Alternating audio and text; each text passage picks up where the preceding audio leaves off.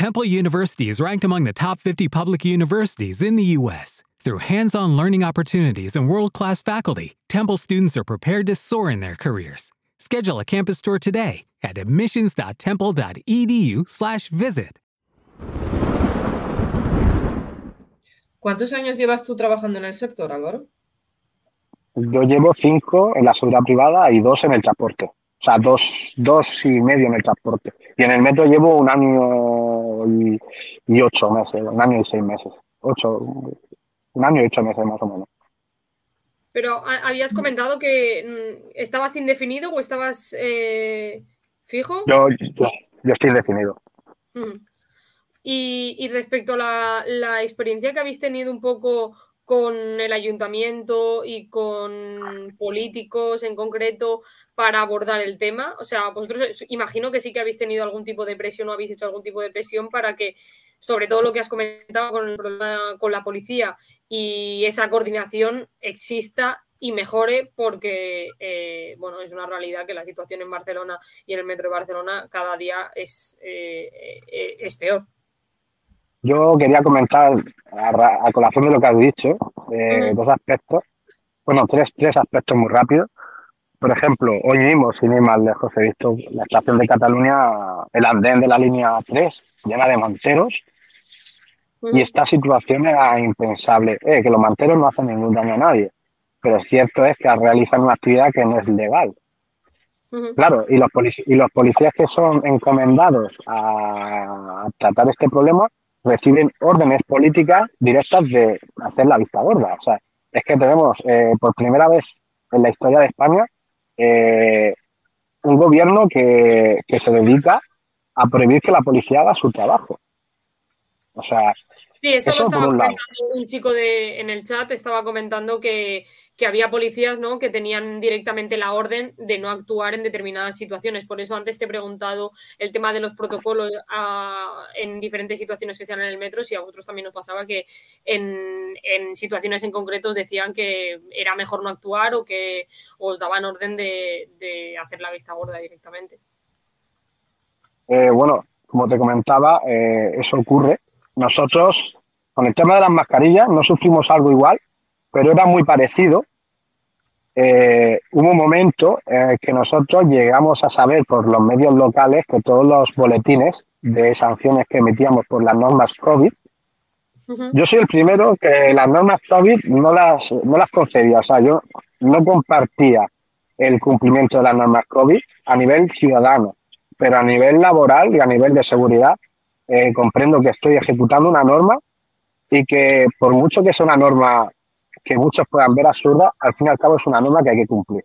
Pues bueno, yo eh, me enteré por medios locales y por algunas fuentes del ayuntamiento que todos los boletines que estábamos haciendo, boletines son multas, ¿eh? propuestas de sanción, eh, por el no uso de la mascarilla, por el no uso de la mascarilla o por, o por, por, el no uso de la, por el no uso de la mascarilla o, por ejemplo, por incumplir las normas COVID, nos hemos enterado que todas las, las, propuestas de sanción se han anulado por parte del ayuntamiento. Entonces, eso lo que hace es tirar por fuera el trabajo que hemos llevado a cabo pues, durante, durante tres años. Bueno, dos, dos años. Entonces, ¿para qué, ¿para qué me he peleado yo con las personas para que hagan uso de la mascarilla? Para que venga una señora que no tiene estudios o que tiene menos estudios que yo y diga que porque su buen criterio eh, la, la, sanción que le hemos impuesto no vale para nada, o sea, no lo veo bien, porque al fin y al cabo hay una norma que es estatal y que por mucho que quiera esta alcaldesa, ella no está por encima de la ley. O sea, que sí que de alguna forma con, con Ada Colau, por ejemplo, ¿crees que esta situación ha ido cada vez a peor? Sí, o sea, en Barcelona el primer responsable de esta inseguridad ciudadana es Ada Colau. Y eso lo tengo clarísimo. A mí me da igual, caiga quien caiga. O sea, yo tengo mis intereses, mis intereses políticos, pero es que si esta persona fuera otra que hubiese hecho algo por la seguridad de Barcelona, a lo mejor me plantearía la posibilidad de votarla. Pero es que esta señora ha sido una antítesis de la seguridad en Barcelona. Porque sí, Barcelona siempre ha sido una ciudad, Barcelona siempre ha sido una ciudad conflictiva. Incluso antes de llegar yo, incluso antes de llegar esta señora. Esta señora no, yo tengo claro que esta señora no iba a solucionar los problemas que tenía la seguridad ciudadana de la ciudad. Pero lo que no tenía, lo que no tenía concebido bajo ningún concepto es que esta persona eh, fuese a agrandar los problemas que ya tiene la ciudad, la ciudadana. Y ella es la responsable de esta situación, eh, efectivamente. Sí, pero en su discurso, de hecho, hace nada que, salían los, los debates electorales de cara a las elecciones de, ahora de mayo, eh, ni siquiera tocaban el tema de la seguridad en, algunos de ellos y cuando lo tocaban por encima, eh, ella hacía referencia pues a que la delincuencia en Barcelona ha bajado. Y, era Pero los datos. Declaraciones. La, cifra negra. Porque en criminología se habla de la cifra negra como eh, la cantidad de infracciones y delitos que no han sido denunciados. Es decir, tenemos una situación en la que la ciudad está desbordada de delincuentes y los propios ciudadanos están empezando a tomar la justicia por su mano. los ciudadanos ya no confían tanto en la policía. ¿vale? La policía ha perdido credibilidad. Eso es una cosa obvia. Lo siento por el cuerpo de Mossos de Escuadra y por el resto de policías que hacen patrullaje aquí en Barcelona, pero la policía ha perdido credibilidad para los ciudadanos en Barcelona. Y muchas veces cuando a la persona le roban el coche, bueno, el coche no, pero cuando le roban algo dentro del coche, le, rompen un vidrio y le roban algo, pues la, policía, o sea, los ciudadanos ya desisten de denunciar muchas veces. Dicen, ¿para qué voy a denunciar si no va a servir de nada? Y esto pasa, o sea, claro, baja la delincuencia porque los ciudadanos desisten de, de denunciar y se genera una cifra negra o porque es muy fácil. Eh, eh, las policías clasifican los casos, por ejemplo, eh, hacen menos intervenciones y paran a menos gente, identifican a menos carteristas y entonces lo que ocurre es que para las estadísticas ha habido menos robos. Y no es que haya habido menos robos, a lo mejor han habido los mismos o más. Lo que pasa es que la policía, como la persona que ha cometido el robo es de un país de Noruega donde no hay documento por el cual se pueda identificar a la persona, dicen que para tres horas que se tienen que ir a la comisaría de Policía Nacional en Berneda y pasar la mitad de su turno para identificar y fichar a una persona, pues que no les sale rentable. Entonces, lo mejor que pueden hacer es soltarlo y dejarlo continuar su, su vida de, delincuente.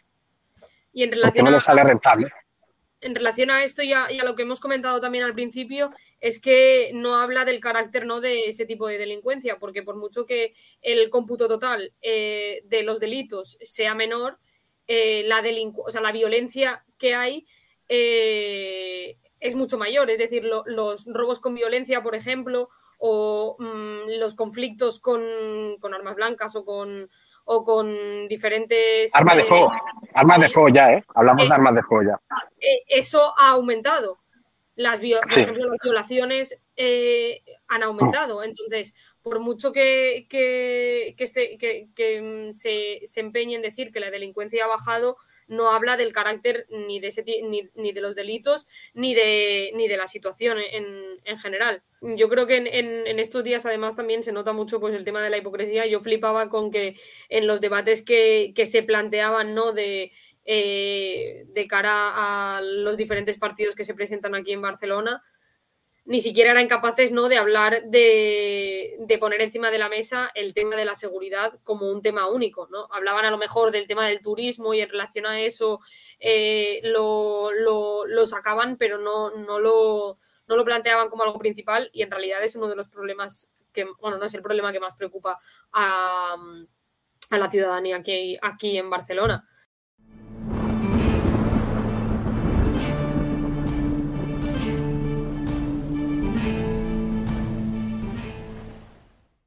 En Sherwin Williams somos tu compa, tu pana, tu socio, pero sobre todo somos tu aliado, con más de 6.000 representantes para atenderte en tu idioma y beneficios para contratistas que encontrarás en aliadopro.com. En Sherwin Williams somos el aliado del PRO.